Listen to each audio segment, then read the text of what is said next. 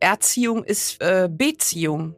Beziehung gestalten zum Kind und immer gucken, dass du den Kontakt nicht ganz verlierst.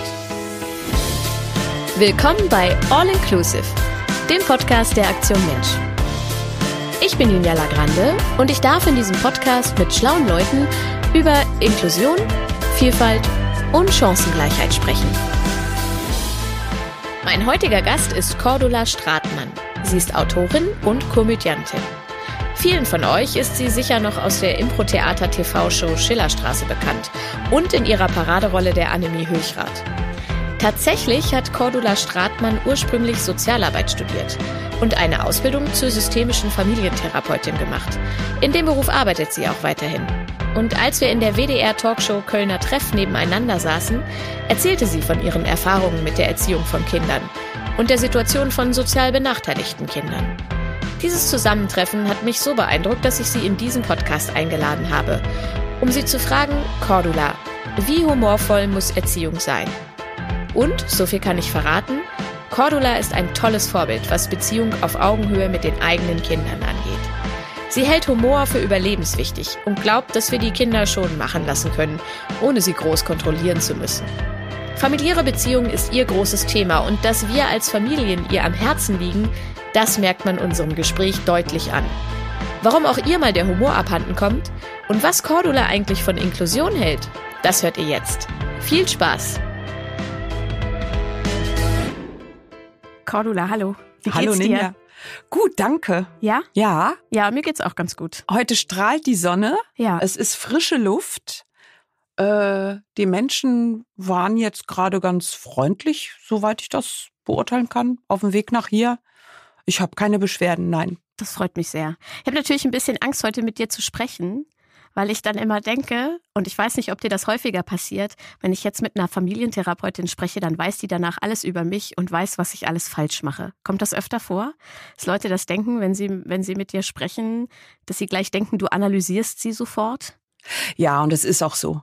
Und ja, ich weiß danach mehr über dich als du. Okay. Ich weiß danach auch mehr über dich als über mich. Ja. Und äh, ich lieg auch mit allem vollkommen richtig. Okay, gut. Mhm. Oh, da bin ich mal gespannt.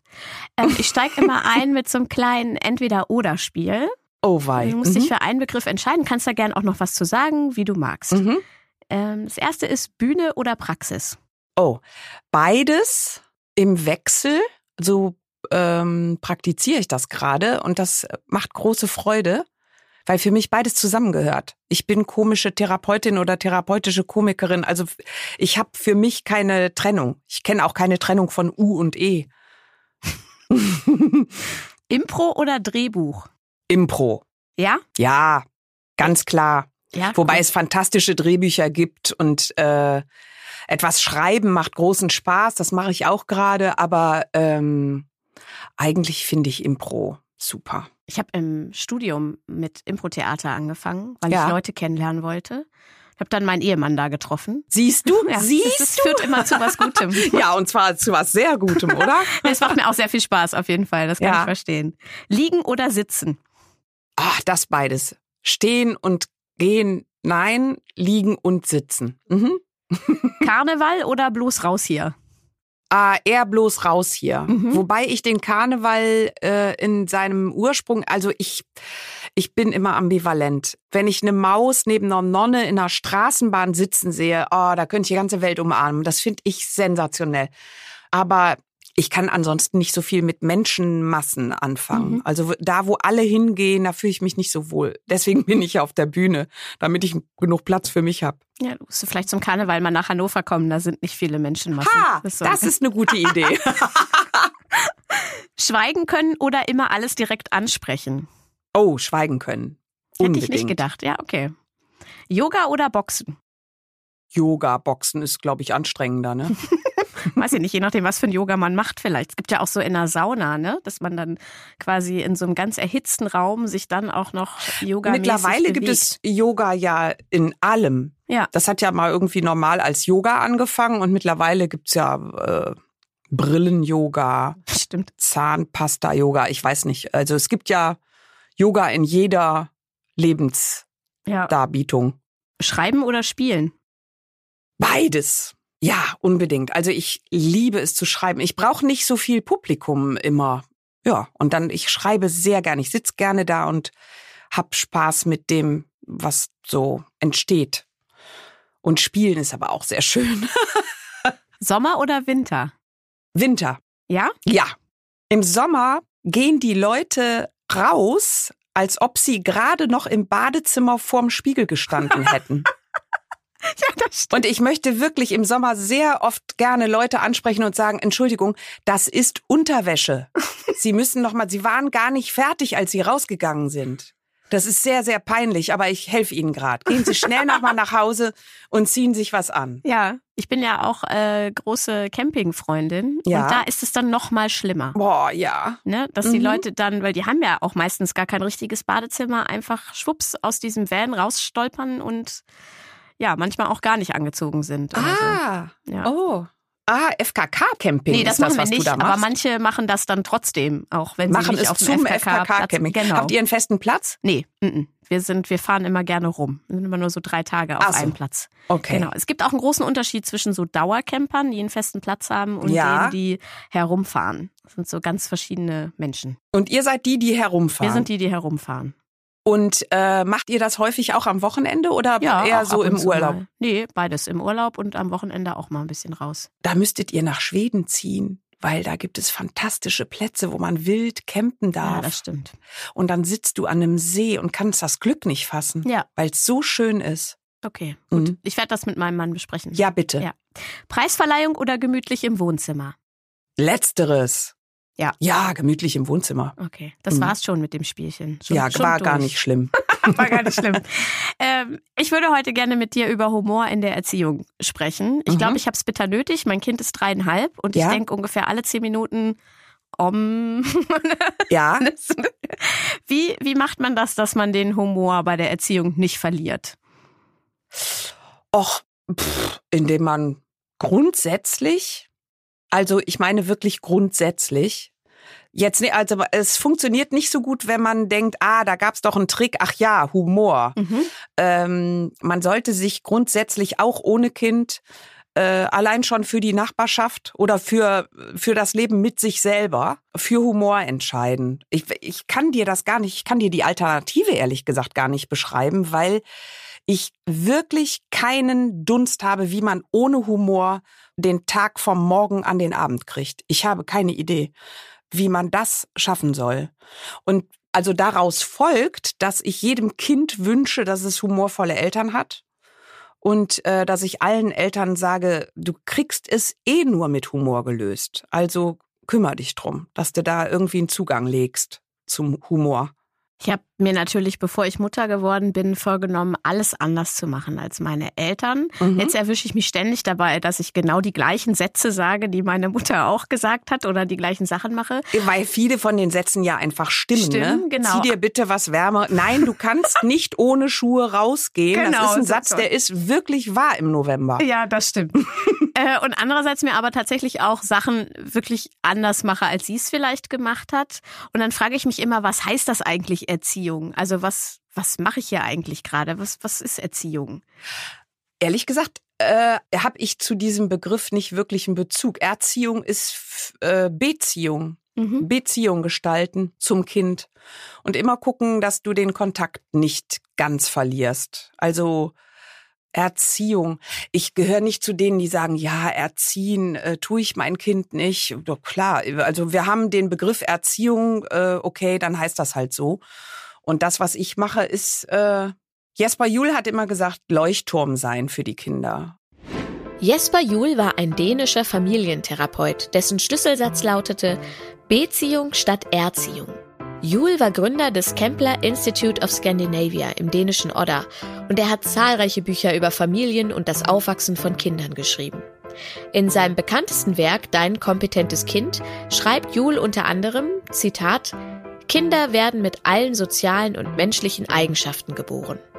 Um diese weiterzuentwickeln, brauchen sie nichts als die Gegenwart von Erwachsenen, die sich menschlich und sozial verhalten.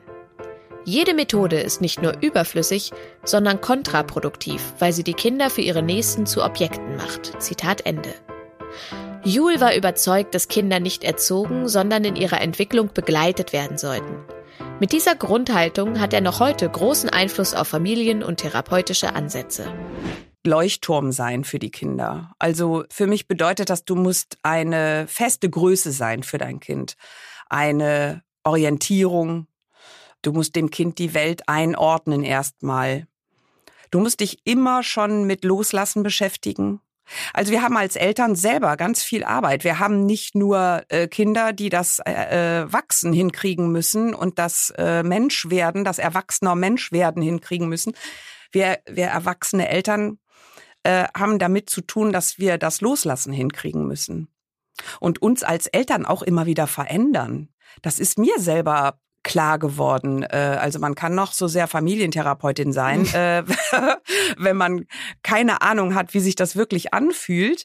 Dann kann man vielleicht ein Naturtalent sein. Das kann auch ganz gut sein. Aber ich staune immer wieder darüber, was man so entdeckt als Mutter und oder Vater was man so für Herausforderungen hat. Und wenn mein Sohn mich herausfordert, dass ich ihn loslassen soll, äh, habe ich ihm letztens gesagt, weißt du was, das muss ich lernen.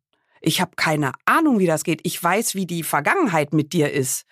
Wie das ab morgen mit dir ist, weiß ich. Also das muss, ich bin auch, wie du, bin ich auch immer am Üben. Mhm. Manche sagen, ich habe das mal gehört, ich mache das auch erst zum ersten Mal. Ne? Also ja. auch als Mutter oder Vater ist es eben beim ersten Kind macht man den Job zum ersten Mal und ja. muss auch irgendwie Trial and Error Prinzip ja. fahren. Das ist äh, wirklich so und man muss, man braucht wahnsinnig viel Vertrauen für das Zusammenleben mit dem Kind. Vertrauen zu sich selber und zum Kind auch. Inwiefern prägt uns die eigene Be die Beziehung zu den eigenen Eltern? Boah, das ist mannigfaltig, äh, weil manche Manche junge Eltern bemühen sich um ganz viel Distanz zu ihren eigenen Eltern, weil sie eventuell auch wirklich äh, schmerzliche Erfahrungen gemacht haben. Und im Abstoßen davon äh, bemühen sie sich um die Elternschaft für ihr Kind. Manche sagen, ich hatte eine ganz harmonische Beziehung mit meinen Eltern, da gibt's eigentlich nicht so viel zum Abstoßen. Manche haben es so egal und so. Also es gibt so viele unterschiedliche Arten von Eltern-Kind-Beziehungen dass jeder, glaube ich, das für sich rauskriegen muss. Wen habe ich da überhaupt vor mir? Ich empfinde das oft auch so, dass wenn ich meinen Sohn angucke, ich finde den wirklich einen ganz tollen Menschen und bin dann oft wirklich tief berührt, aber gar nicht, weil mein Mann und ich das so toll hingekriegt haben. Ich glaube, dass wir manches richtig gemacht haben und nicht ganz verkehrt. Aber ich sehe das nicht als meine Leistung. Mein Kind ist nicht mein Ergebnis. Ich gucke den an und denke, boah, der ist wirklich, der ist ein guter. Ich freue mich daran, dass der so ein so ein Kompass hat. Ist ein feiner Mensch. Und das habe ich nicht alleine hergestellt mit meinem Mann. Das machen die Kinder auch selber. Sie brauchen vielleicht genug Raum. Also ich, wir vertrauen ihm sehr. Und das ist auch etwas, worauf Kinder sehr empfindlich reagieren. Also er reklamiert das sehr. Traust du mir das nicht zu oder glaubst du mir nicht? Dann muss ich da eine gute Antwort drauf haben. Und nicht nur, ja, ich traue dir das zu. Ich, manches traue ich ihm natürlich nicht zu, weil es auch nicht seinem Alter entspricht und auch nicht seiner Fähigkeit oder so. Aber dann braucht er eine anständige Antwort darauf. Mhm. Ich traue dir das nicht zu, weil. Ja, weil ich, äh, ich mache mir da Gedanken drüber, nicht einfach, weil, ja, das kannst du nicht. Sondern wir müssen im Dialog sein mit unseren Kindern. Kann man das vielleicht auch trainieren? Also ich finde, so Humor und Gelassenheit gehört ja irgendwie auch so, so ein bisschen zusammen. Kann ich das trainieren, dass ich gelassener und humorvoller werde in der Beziehung zu meinen Kindern? Ich glaube, als erstes hilft es zu entdecken, dass das hilfreich ist in der Beziehung zu deinem Kind. Und dann hilft es dir, dass du dich darum bemühst, es zu erwerben, wenn du es noch nicht hast. Also viele Menschen sind ja nicht souverän, weil die irgendwie so angestrengt groß geworden sind. Oder viele Menschen, also ich habe manchmal den Eindruck, gerade wir Deutschen reklamieren ja viel, was wir schon alles haben durchmachen müssen. Gerade wir Deutschen haben dieses Problem, was wir durchmachen mussten, ist auch bisschen absurd, aber na gut. Ähm, irgendwie leiden ja viele von uns daran, was sie alles schon an Anstrengungen hinter sich bringen mussten. Und ich glaube, diese Art von Selbstmitleid könnte man mal verabschieden und sich mit Lust und Wonne in das, was vor einem an Aufgaben liegt, reinschmeißen. Dazu gehört aber eine gewisse Fehlerfreundlichkeit. Ich glaube, viele Leute leiden daran, dass sie immer alles richtig machen wollen. Das Konzept verstehe ich zum Beispiel auch nicht. Hm. Das kann, also das geht ja gar nicht. Ist halt auch die Frage, was ist richtig beim, beim Umgang mit dem Kind. Also ich meine, dass es kein Putzmittel trinkt, das ist vielleicht richtig. Genau, aber ja, ja genau, Ninja. Ne? Solche Regeln gibt es. Es sollte kein Putzmittel trinken und es sollte im Winter Schuhe an den Füßen genau. tragen, auch wenn es das nicht möchte. ja. Ich bin ja selber kleinwüchsig und ich war immer irgendwie anders als die anderen um mich herum. Und meine Mutter hat mir von Anfang an äh, ganz viele so humorvolle Sachen mit auf den Weg gegeben. Ähm, Was denn zum Beispiel? Ja, zum Beispiel, also sie hat immer zu mir gesagt, Ninja, es gibt große, kleine, dicke, dünne und ganz, ganz viele doofe, wenn ich nach Hause gekommen bin ja. und von irgendeiner blöden Re Reaktion oder ja. so erzählt habe. Ja.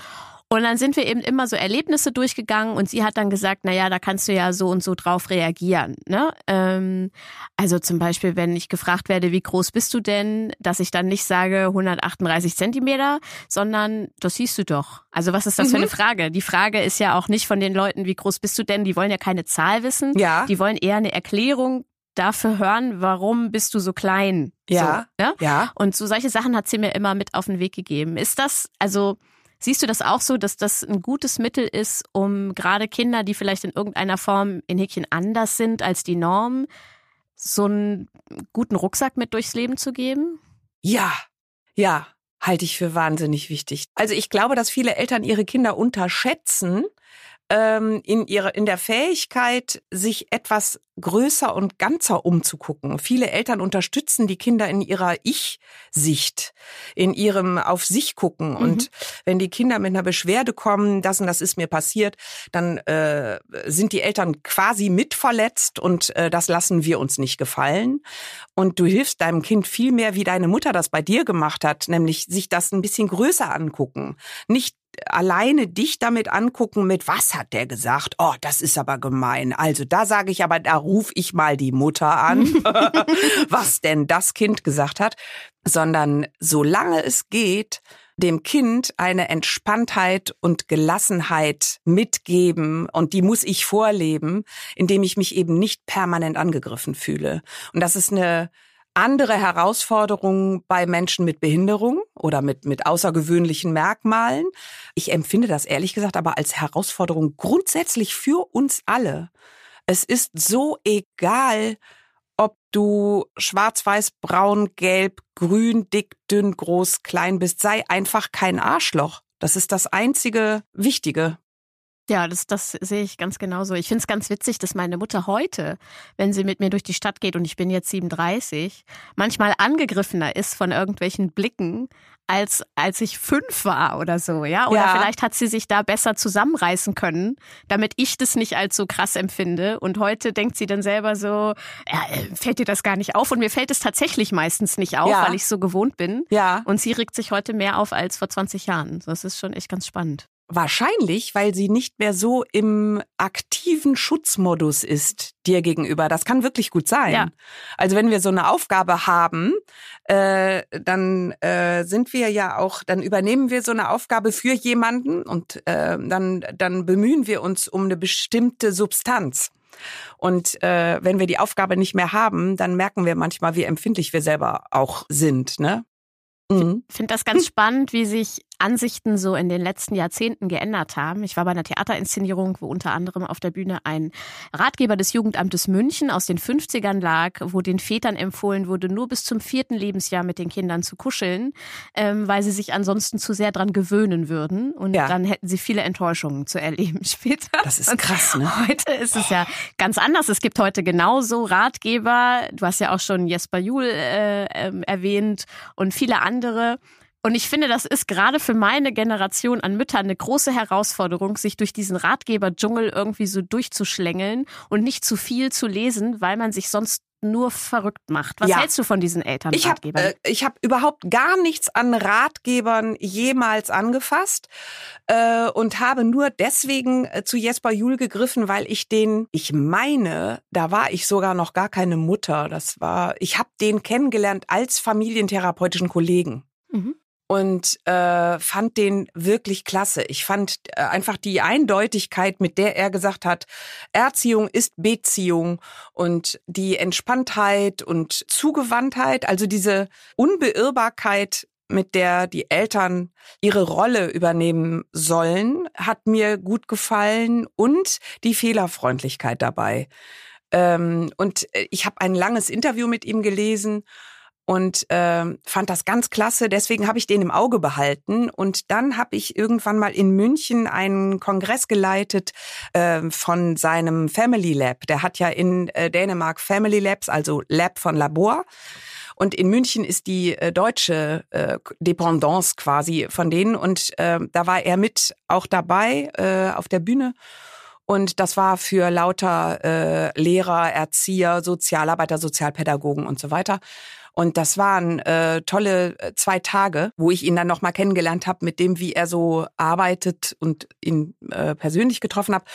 Und für mich war das immer ich habe mich da einfach drauf konzentriert. Ich hätte weitersuchen können, hätte wahrscheinlich auch noch irgendeinen anderen äh, gefunden, der sich sinnvoll äußert. Aber ich finde immer, wenn man einen findet, der einem sinnvoll was sagt, muss man ja nicht noch drei andere. Ich bin aber auch niemand, der im, in der Stadt nach den billigsten Klamotten sucht.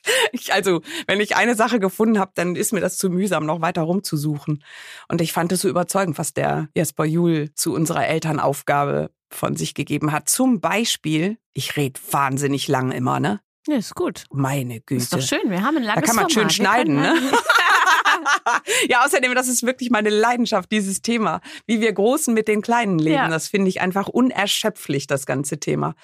Ähm, und er hat äh, da war ich nämlich damals noch gar nicht selber drauf gekommen.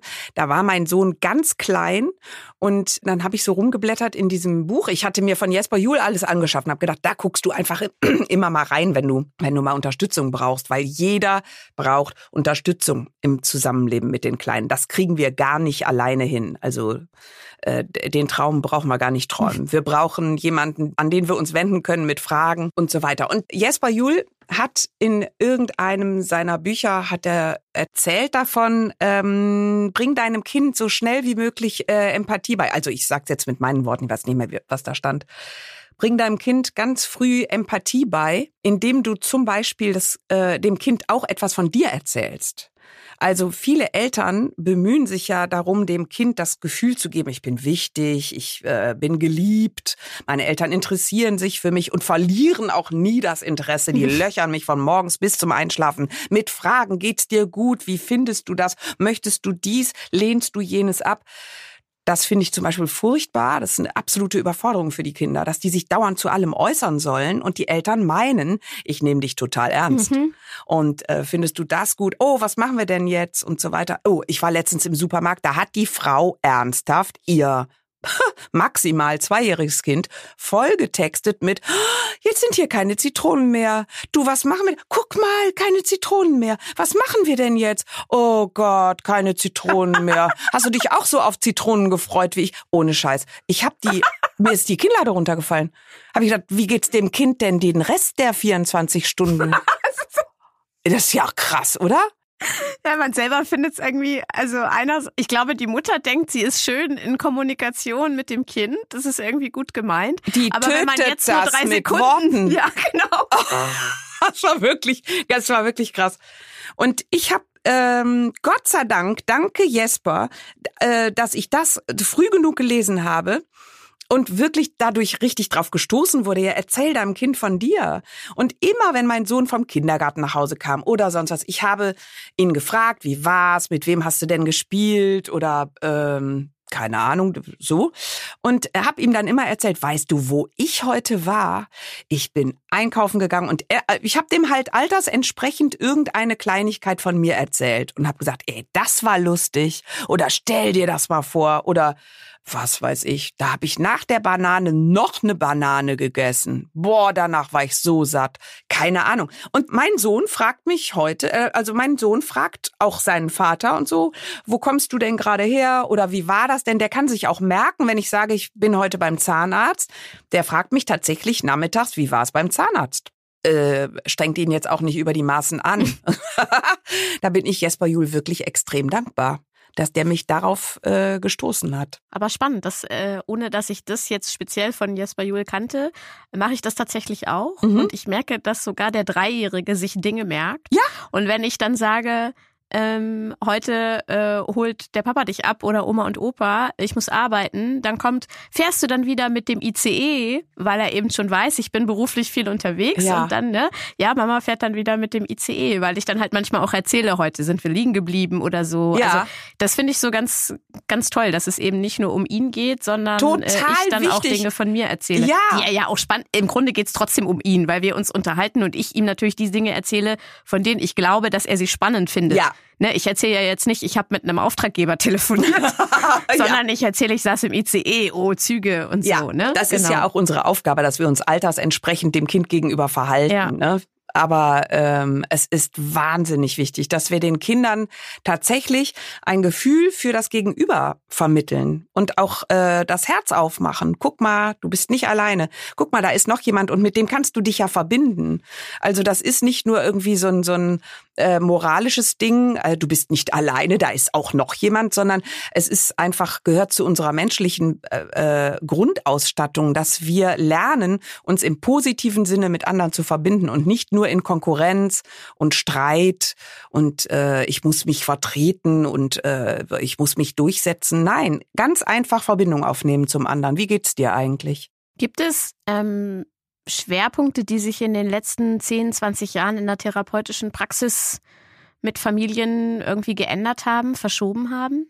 Also da kann ich an allererster Stelle tatsächlich äh, Social Media nennen. Mhm. Äh, das Handygerät und Social Media, äh, damit ist äh, eine Kultur eingezogen in unser Leben, was viele Eltern in der Form, wie es heute existiert, nicht kannten.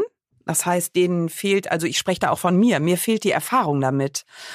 Und mein Sohn hat ein Recht darauf, dass ich das nicht einfach nur verteufel und sage, das gab's bei mir nicht, ich bin fantastisch groß geworden ohne diesen Quatsch. Also hat mir äh, nicht geschadet. hat mir nicht geschadet.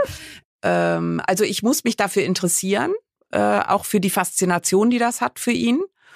Und ich benutze das Ding ja auch. Aber ich bin tatsächlich nicht bei Social Media unterwegs. Also es gibt ja viele Eltern, die sel sind selber auch, die twittern oder sind bei Instagram oder sonst was. Das erspare ich mir alles, äh, weil ich tatsächlich äh, so gerne ohne das ausgekommen bin. Also ich habe keinen Mangel. Mir fehlt nix. Ich bin äh, rund um die Uhr beschäftigt, ohne dass ich gucke, was irgendwer macht und was er jetzt macht, was er jetzt macht, was er jetzt macht und was er jetzt macht. Oder wie er jetzt auf mich reagiert oder eine Stunde später, ob es mehr geworden sind oder noch mal einen halben Tag später, ob es jetzt so und so viele sind, auf, die auf mich reagieren, weil ich irgendetwas abgelassen habe.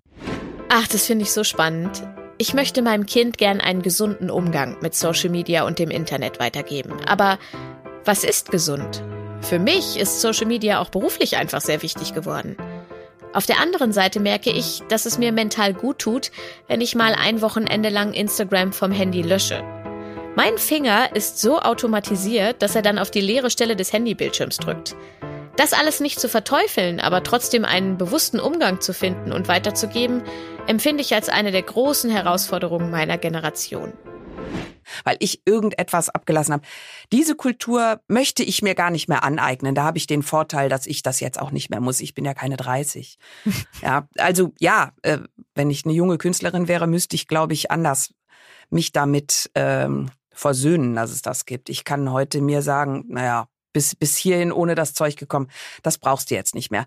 Aber ja, mein Sohn äh, wächst damit natürlich ganz selbstverständlich auf. Und es ist tatsächlich für Eltern eine, eine Herkulesaufgabe. Ja, dieses Erziehung ist Beziehung. Also die Kinder nehmen eine extrem enge Bindung mit ihrem Gerät auf.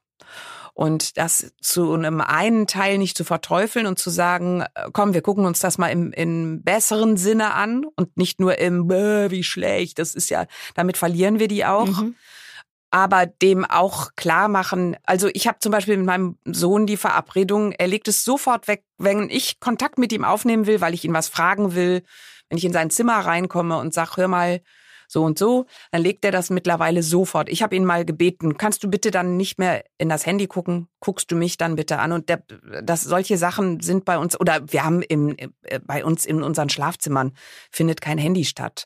Die meisten Kinder, Jugendliche, die ich kenne, nehmen aber selbstverständlich das Handy mit ins Bett und das liegt dann da auf dem Nachttisch und macht bzzzt, wenn schon wieder. Snapchat reinkommt oder so. Also das ist bei uns, da bestehen wir drauf und da hole ich mir auch Watschen von meinem Sohn, der das wirklich spießig findet. Das ist mir egal. Also da, das empfinde ich als meine Aufgabe, dass der äh, ungestörten Schlaf hat äh, und äh, ungestörte Zone, auch wenn er sagt, das brauche ich nicht. Das definiert immer noch ich. Mhm. Also ich sage, das Handy kommt nicht ins Schlafzimmer. Punkt.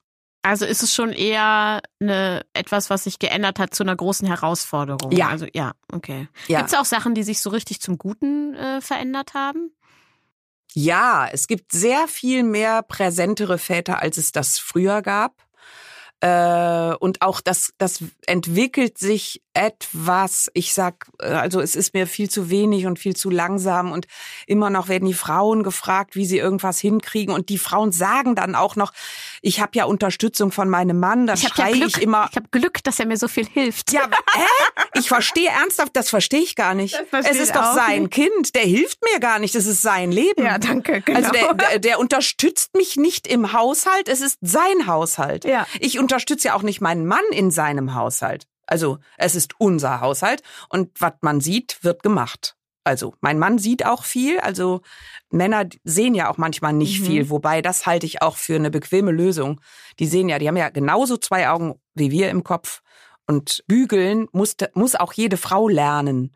Die, also viele gehen damit so um, als ob eine Frau bügeln könnte. Und ein Mann muss es lernen. Das ist aber so lästig. Wenn es die Frau schon kann, macht's halt die Frau. Sowas verstehe ich nicht. Mhm. Tut mir leid.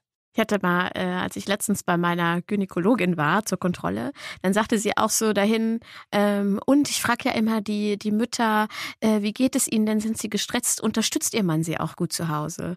Und da habe ich dann gesagt, weil ich mit der ganz gut kann, das würde ich so nicht formulieren. Würden Sie bitte anders sprechen? Genau. Ja, und wirklich. dann seitdem, wirklich, ich bin ganz stolz auf mich, seitdem hat sie mir dann auch erzählt, fragt sie ihre Patientin immer, wie teilen sie sich zu Hause auf? Ja.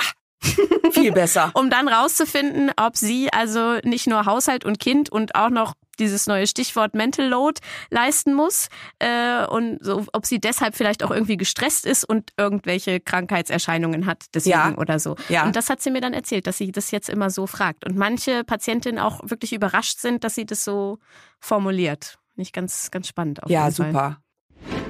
Stichwort Mental Load. Unter Mental Load versteht man all die unsichtbaren Aufgaben rund um das Familienleben.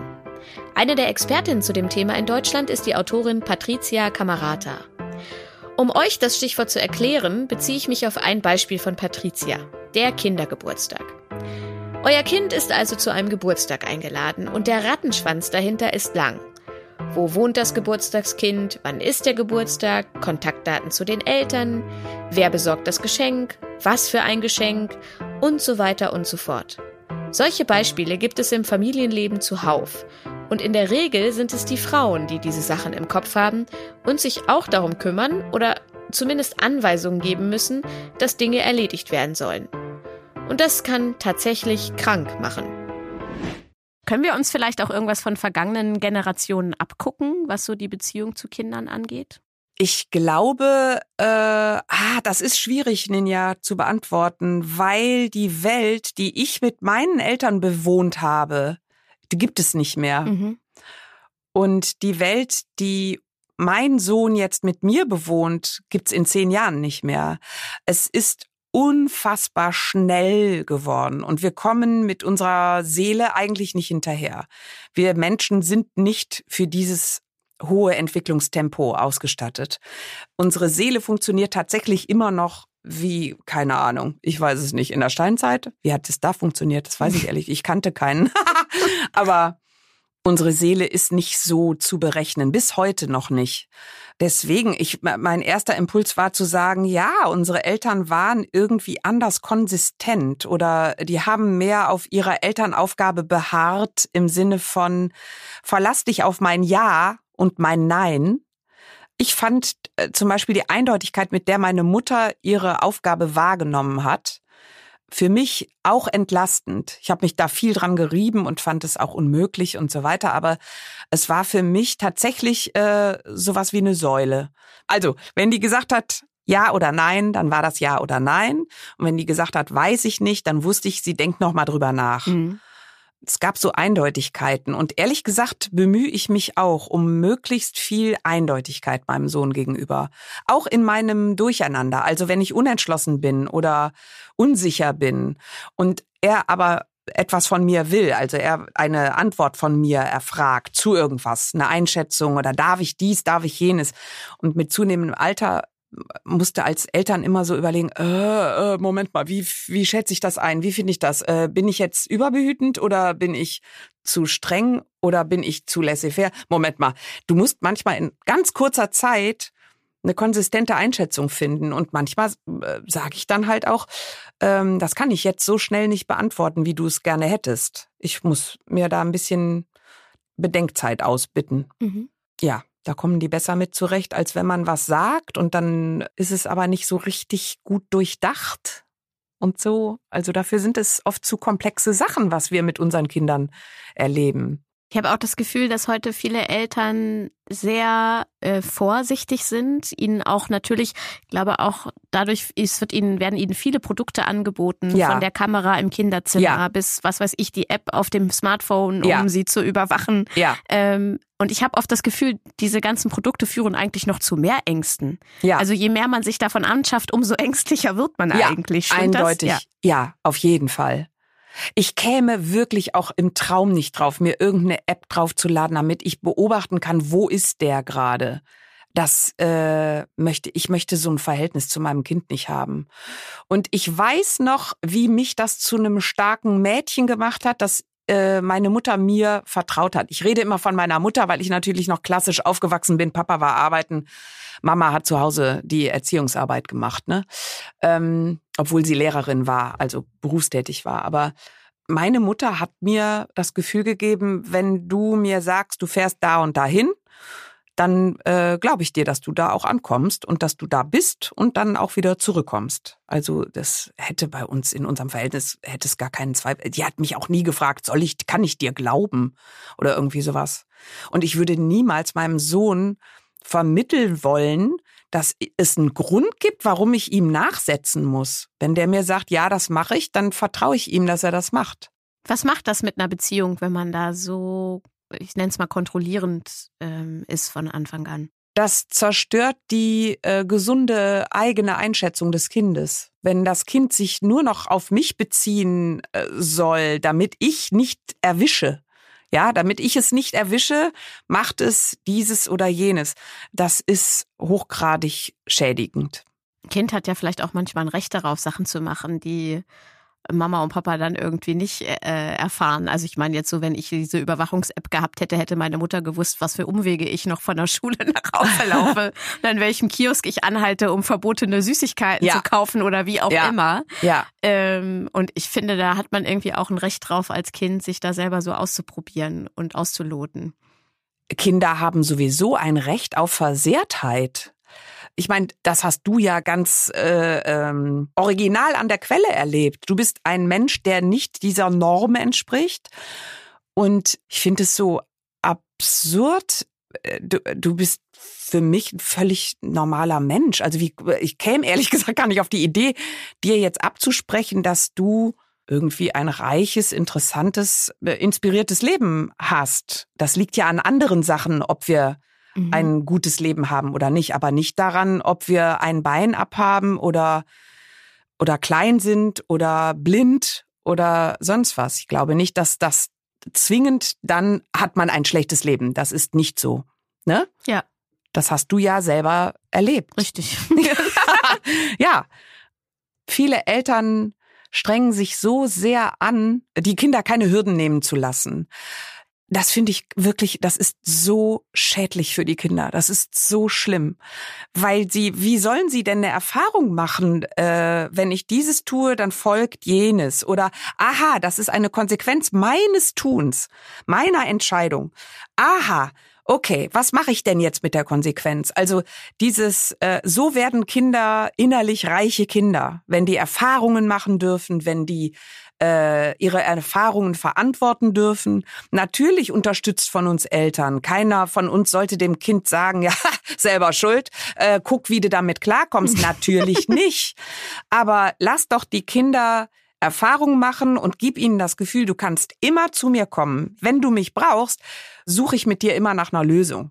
Ja, aber wenn du mich nicht brauchst, lass ich dich auch in Ruhe. Ich glaube tatsächlich, dass das bei Kindern, die eine sichtbare oder nicht sichtbare Behinderung haben, für die Eltern noch mal eine Nummer schwieriger ist, das so zuzulassen. Also ich weiß, dass meine Mutter auch, wenn die mit mir auf dem Spielplatz war und ich bin irgendwo hoch oben hochgeklettert, dann stand meine Oma so daneben und hat gesagt, oh, das ist doch viel zu hoch für unsere Kleine. Und meine Mutter hat gesagt, ja, das ist es, aber das muss sie selber merken. Und ja. stand dann da unten so mit klopfendem ja, Herzen. Ja, ne? ja. Ähm, und genau, also ich glaube, dass das, wenn, wenn Kinder irgendwie äh, eine Behinderung haben, vielleicht nochmal eine Nummer anstrengender ist, diese Behütung in einem gewissen Maß zu lassen, je nach Behinderung auch, inwieweit man das zulassen kann. So. Ja, das glaube ich auch. Ja. Hast du mit deiner Mutter, ähm, mit deinen Eltern äh, darüber gesprochen, wie das für sie war, ein also ein anderes Kind zu haben als alle anderen drumrum und welche Entwicklung sie genommen haben als Eltern? Ja, das war ganz, ähm, wir haben ganz viel so über die Anfangszeit gesprochen, ne? weil es auch erst, also als ich auf die Welt kam, gab es noch keine vernünftigen ähm, Ultraschallgeräte. Da hat man vom Umfang des Kopfes auf den restlichen Körper geschlossen. Und ja. da meine Eltern beide relativ groß sind, hieß es, na, die hat einen großen Kopf, die wird sehr groß. Und ja. dann auf einmal hat man gemerkt, ach, ach nee, doch nicht. Ja. dann war ich schon bei der Geburt sehr klein und sah irgendwie anders aus, hatte komische Extremitäten, keinen Hals und so. Also man wusste, irgendwas stimmt da nicht. Ja. Und meine Eltern haben aus meiner Sicht sehr viel richtig gemacht. Die haben sich auf viele Ärzte eingelassen, Ärztinnen, und haben aber dann viele Vorschläge auch abgelehnt. Also haben gesagt, wir warten erstmal ab, wir gucken mal, wie sie sich entwickelt. Ja. Wir spritzen keine Wachstumshormone ja. und so. Und ähm, bist du deinen Eltern heute dankbar dafür? Ja, auf jeden Fall. Hätte es eine Möglichkeit gegeben, dass äh, deine Eltern sich anders entschieden haben mit Wachstumshormonen und du wärst irgendwie eine, hättest eine Körpergröße von 1, keine Ahnung, 50, 60, 70? Naja, also 1,70 wahrscheinlich nicht. Man hätte mir Wachstumshormone spritzen können, aber da wäre auch die Gefahr gewesen, dass ich zum Beispiel eine ganz lange Nase bekomme oder so ein längliches Kinn oder so. Das, weil man nicht wusste, woran es lag, dass ich so klein bin. Ja. Dinge wachsen, die nicht wachsen sollen. Ah. Und das wollten sie nicht. Ja. Ne? Ja, und haben, haben deswegen mhm. gesagt, wir warten es erstmal ab. Dann gibt es noch die ne? Möglichkeit, ne? genau, mhm. bevor, bevor man mit abgeschlossen hat mit dem Wachstum, dass man sich die Beine brechen lassen kann, Ober- und Unterschenkel. Und dann wird das immer so auseinandergezogen, mhm. ähm, bevor es zusammenwächst. Und da kann man, glaube ich, insgesamt so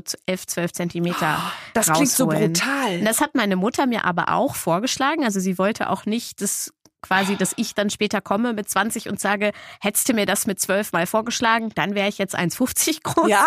Hat mir das dann vorgeschlagen. Dann habe ich gesagt, also ganz ehrlich, da ein Jahr rumliegen, nichts mitbekommen. Für das 10 ist ja Zentimeter Anwendung oder ja, nicht? Ja, also es gibt Leute, die machen das und ich will das gar nicht verurteilen, ja. die, die das äh, genau wie andere in Häkchen Korrekturen am Körper das ja. irgendwie brauchen für sich, aus welchen Gründen auch immer ist, glaube ich, in Großbritannien weitaus verbreiteter als in Deutschland, aber es gibt auch Leute, die machen das, lassen das in Deutschland machen. Mhm. Aber für mich war dann klar, ich bin ja dann immer noch klein. Also ich bin auch mit zwölf Zentimetern mehr immer noch sehr klein. Deswegen muss ich da jetzt nicht ein Jahr ja. irgendwie Qual mitmachen und ja. neue gehen lernen ja. und so. Aber die haben mir immer sehr viele Angebote gemacht. So. Ähm, und ich glaube, das ist genau die richtige richtige Strategie. Ich glaube, die hatten mit Sicherheit auch Momente, die schwierig waren. Oder auch, was sie erst mir erst vor kurzem erzählt hat, war, ich dachte halt immer, es wäre ganz normal gewesen, dass ich auf eine Regelschule komme. Und äh, sie mussten aber dafür kämpfen, dass ich eben nicht auf die damals noch sogenannte Sonderschule Sonderschule, gehe, ja. Genau. Für Körperbehinderte wärst genau. du dann gekommen. Ja, wahrscheinlich, Aha, genau. Ja. Sondern auf die Grundschule, auf die eben auch alle anderen Kinder aus meinem Kindergarten äh, gegangen sind. So. Ja. Und die Schule hat dann einfach gesagt, okay, was brauchen wir? Kissen unter den Popo, Hocker, alles klar, mhm. zwei Satz Bücher und dann machen wir das. Ja. Und so lief das dann. Und so für mich im Nachhinein, ich habe das nicht mitbekommen. Das lief immer einfach alles ganz normal. Ja. Ja. Was auch immer normal heißt. ja, genau. Aber also die haben, glaube ich, ich weiß auch nicht, da auch da gibt's nicht richtig und falsch. Ich glaube, wie bei jedem Kind, egal ob mit Behinderung oder ohne, muss man sich einfach auf das Kind einlassen und gucken, wie können wir es am besten begleiten. Ja so dass, dass da irgendwie was, was Tolles draus wird. ja, man muss, und das ist, glaube ich, auch dann wiederum eine Aufgabe, die wir Eltern alle haben. Ne? Wir ja. müssen uns das Kind angucken und sagen, wer, wer ist das denn überhaupt? Ist das äh, ein zurückhaltendes Kind? Ist das ein sehr stürmisches Kind und so weiter? Äh, wir, wir machen unsere Kinder ja nicht wie Knet, Knetpuppen, sondern das sind Menschen, die wir auf die Welt bringen und wir haben keine Ahnung, was sich aus uns heraus da, äh, was da für ein Mensch zusammengewürfelt ist aus unseren Bestandteilen. Ja, und dann genau. aus eigenen, ne? Also da ist ja ganz viel Eigenes in diesen Kindern. Ich weiß bei meinem Kind manchmal auch gar nicht, wo es herkommt, ne? Bestimmte Verhaltensweisen, weil ich denke, ich war nicht so. wie, wie soll ich jetzt damit umgehen? Aber dann ja. ist es eben einfach so. Ja. ja. Ich habe auch das Gefühl, dass Kinder vor allem auch von Kindern viel lernen, also gar nicht mal so viel auch von uns Erwachsenen. Ja. Und jetzt hatten wir ja eine Zeit, wo die Sozialkontakte relativ runtergefahren sind. Wie wichtig ist es eigentlich für Kinder untereinander Kontakt zu haben? Ja, total wichtig. Das ist äh, das ist fundamental. Also Einzelkinder sollten möglichst auch früh lernen, Freundschaften zu pflegen, ne? Und äh, auch Geschwisterkinder sollten äh, unbedingt in Freundschaften ausgeprägt sein und nicht nur in, in der familiären Beziehung. Also alles, glaube ich, was, was so rausgehen bedeutet, Erfahrungen sammeln, äh, und, und Verbindung knüpfen. Das ist immer gut für die Kinder. Das macht sie zu reichen Menschen. Wie wichtig findest du in dem Zusammenhang auch das Stichwort Inklusion? Also wenn es um Kontakte und gemeinsam Aufwachsen von klein auf geht? Auf jeden Fall. Es ist, glaube ich, eh eine große Aufgabe, die ja auch lange, lange nicht bewältigt ist. Wie geht Bildung? Wie geht Schulbildung? Wie geht Kultur äh, und Bildung für Kinder. Also da haben wir mit unserem jetzigen Schulsystem, glaube ich, auch definitiv nicht die beste Antwort drauf.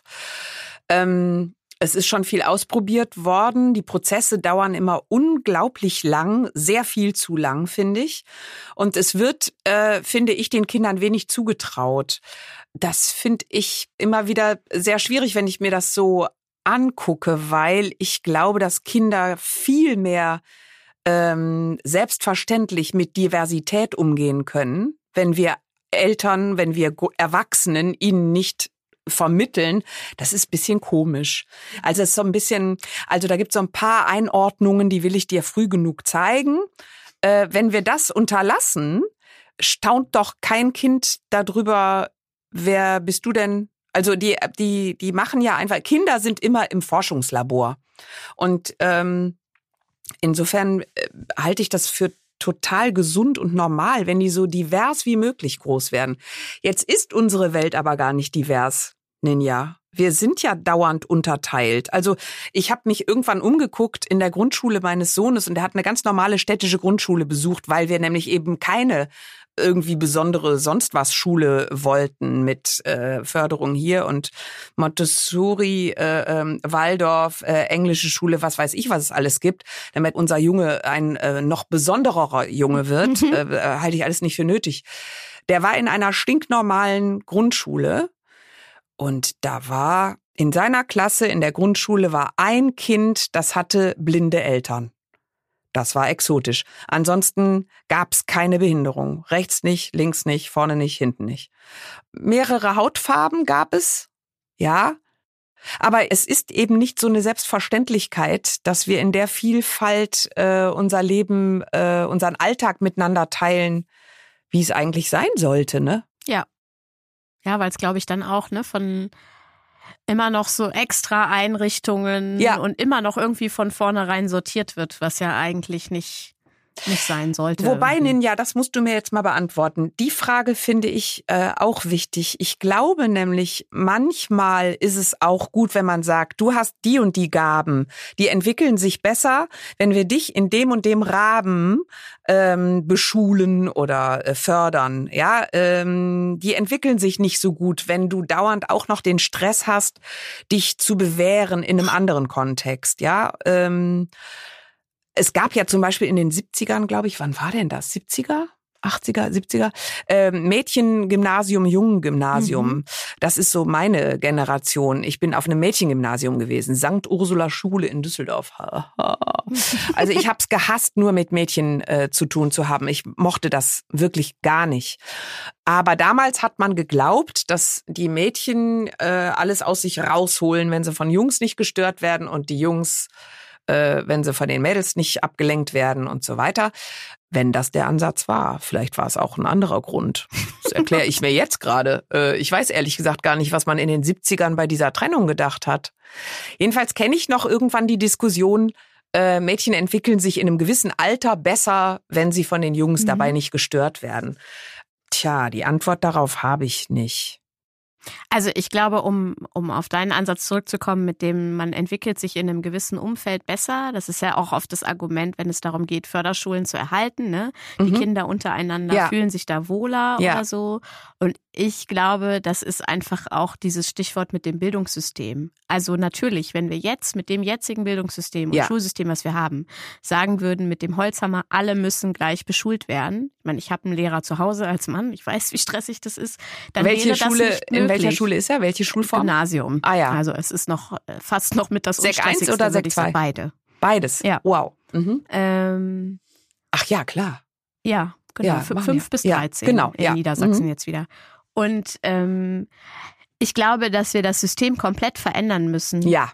Äh, weil es eigentlich was Schönes wäre, wenn alle in einem gemeinsamen Rahmen aufwachsen und dann aber trotzdem in ihren Gaben und Voraussetzungen entsprechend gefördert werden ja. würden. Das halt die ja. Voraussetzung gibt es ja jetzt auch schon mit 30 Schülern. Lass sie keine Behinderung haben, aber irgendwelche anderen Gaben und Voraussetzungen. Ja. Ähm, ne, das ist trotzdem schon da. Und in anderen Ländern funktioniert es. Deswegen glaube ich, es müsste eben von Grund auf revolutioniert ja, werden. Das, ja, aber genau. es wäre für alle eigentlich was Schönes gemeinsam ja, gemeinsam da ja, zu sein. Ja, es wäre einfach die, die äh, Kinder würden diese diverse Welt, wie sie nun mal ist, als viel selbstverständlicher äh, kennenlernen. Ich ja. finde es so absurd, dass dauernd eine Normalität äh, definiert wird. Wer definiert die, ne? Ja. Und was ist daran dann so normal? Und das Normale sollte ja eigentlich die Vielfalt sein.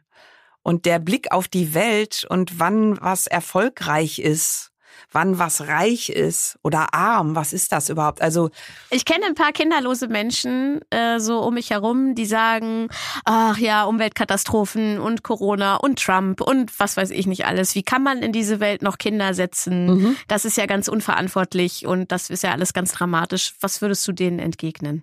Stimmt.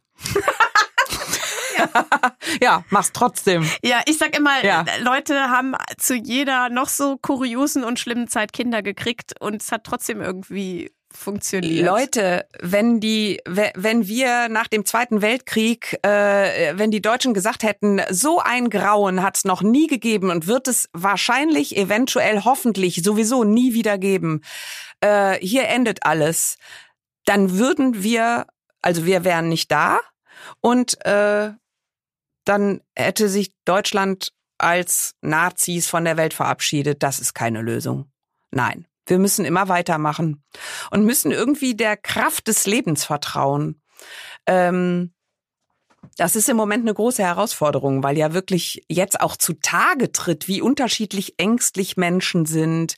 Was ich eine hochspannende äh, Beobachtung gerade mache, ist, ähm, ich guck mir so unsere homogenen Leben an, die wir uns alle so schön eingerichtet hatten in den letzten Jahren.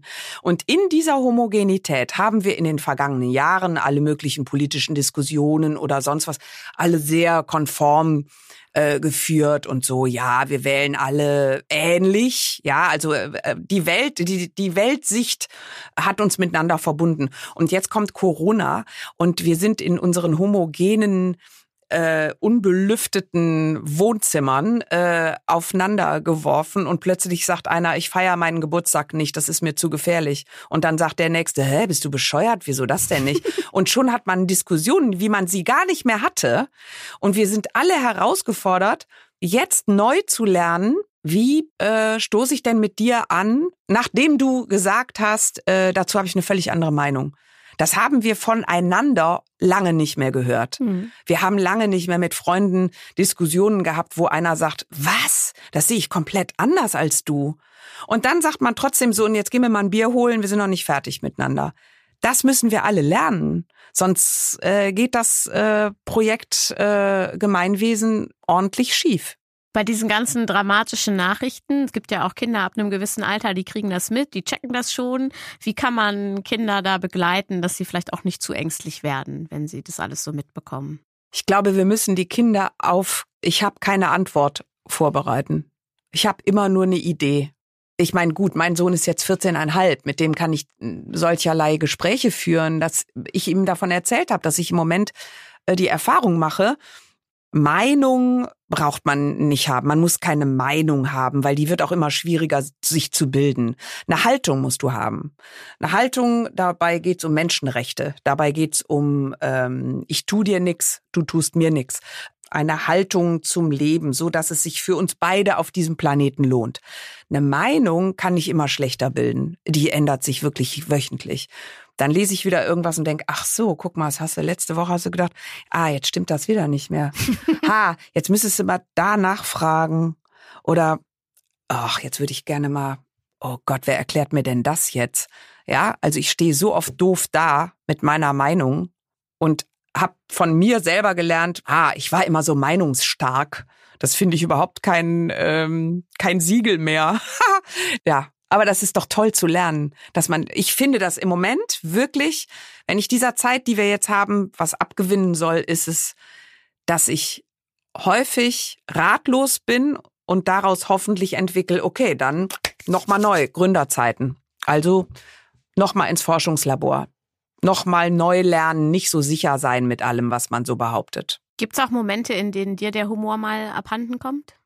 Ja, ich finde das im Moment wirklich manchmal richtig anstrengend. Mit mir, mit meiner Gestresstheit oder mit, ah, jetzt gibt's schon wieder die Einschränkungen und jene. Ich glaube, dass uns alle, also als, als große Gemeinschaft, und das ist ja eigentlich eine Weltgemeinschaft, ähm, belastet uns diese Situation, wie wir sie jetzt gerade durch das Virus haben, äh, subkutan belastet uns das sehr. Weil lauter Sicherheiten, von denen wir glaubten, dass es sie gibt, äh, gibt es so nicht. Ja, wir sind alle in so eine in so eine nervöse Unsicherheit gestoßen. Und jetzt ist jeder selber wieder gefragt zu sagen, okay, dann mobilisiere ich jetzt in mir alle Kräfte, um äh, mein Leben gerne zu leben. Das ist eine gute Aufgabe, die wir da haben, aber die ist auch ungeübt. Und das fordert mich auch manchmal sehr heraus. Und gibt es auf der anderen Seite auch Dinge, über die du gerade besonders gut lachen kannst? Grundsätzlich, also ich, äh, mein Inneres, ich habe keine Ahnung, wie das bei mir installiert wurde. ich entscheide mich grundsätzlich. Wahrscheinlich von Bill Gates. Äh, oh, danke, Bill Gates. Ja, schon wieder alles richtig gemacht. Mensch, was der alles kann. Ja, aber ich entscheide mich grundsätzlich äh, fürs Lachen. Ja, so ist das. Das ist ein sehr schönes Schlusswort. Dankeschön. Vielen Dank. Danke, Ninja. Dir auch. das war mein Gespräch mit Cordula Stratmann. Schon als ich das letzte Mal neben ihr saß und zuhören durfte, fand ich sie ganz toll. Nach diesem Gespräch umso mehr. Vielleicht sollten wir alle unsere persönliche Cordula haben, zu der wir als Familie gehen und uns beraten lassen können oder um nur zu hören, du machst das gut. Ich kann es auch nicht besser. Und dass man das auch einfach mal sagen kann. Ich weiß es nicht. Ich habe keine Antwort und ich kann es gerade nicht besser. Das habe ich heute gelernt. Und ihr hoffentlich auch. Ich rede jetzt mit meinem Mann über unseren Umzug nach Schweden. Bis zum nächsten Mal. Tschüss.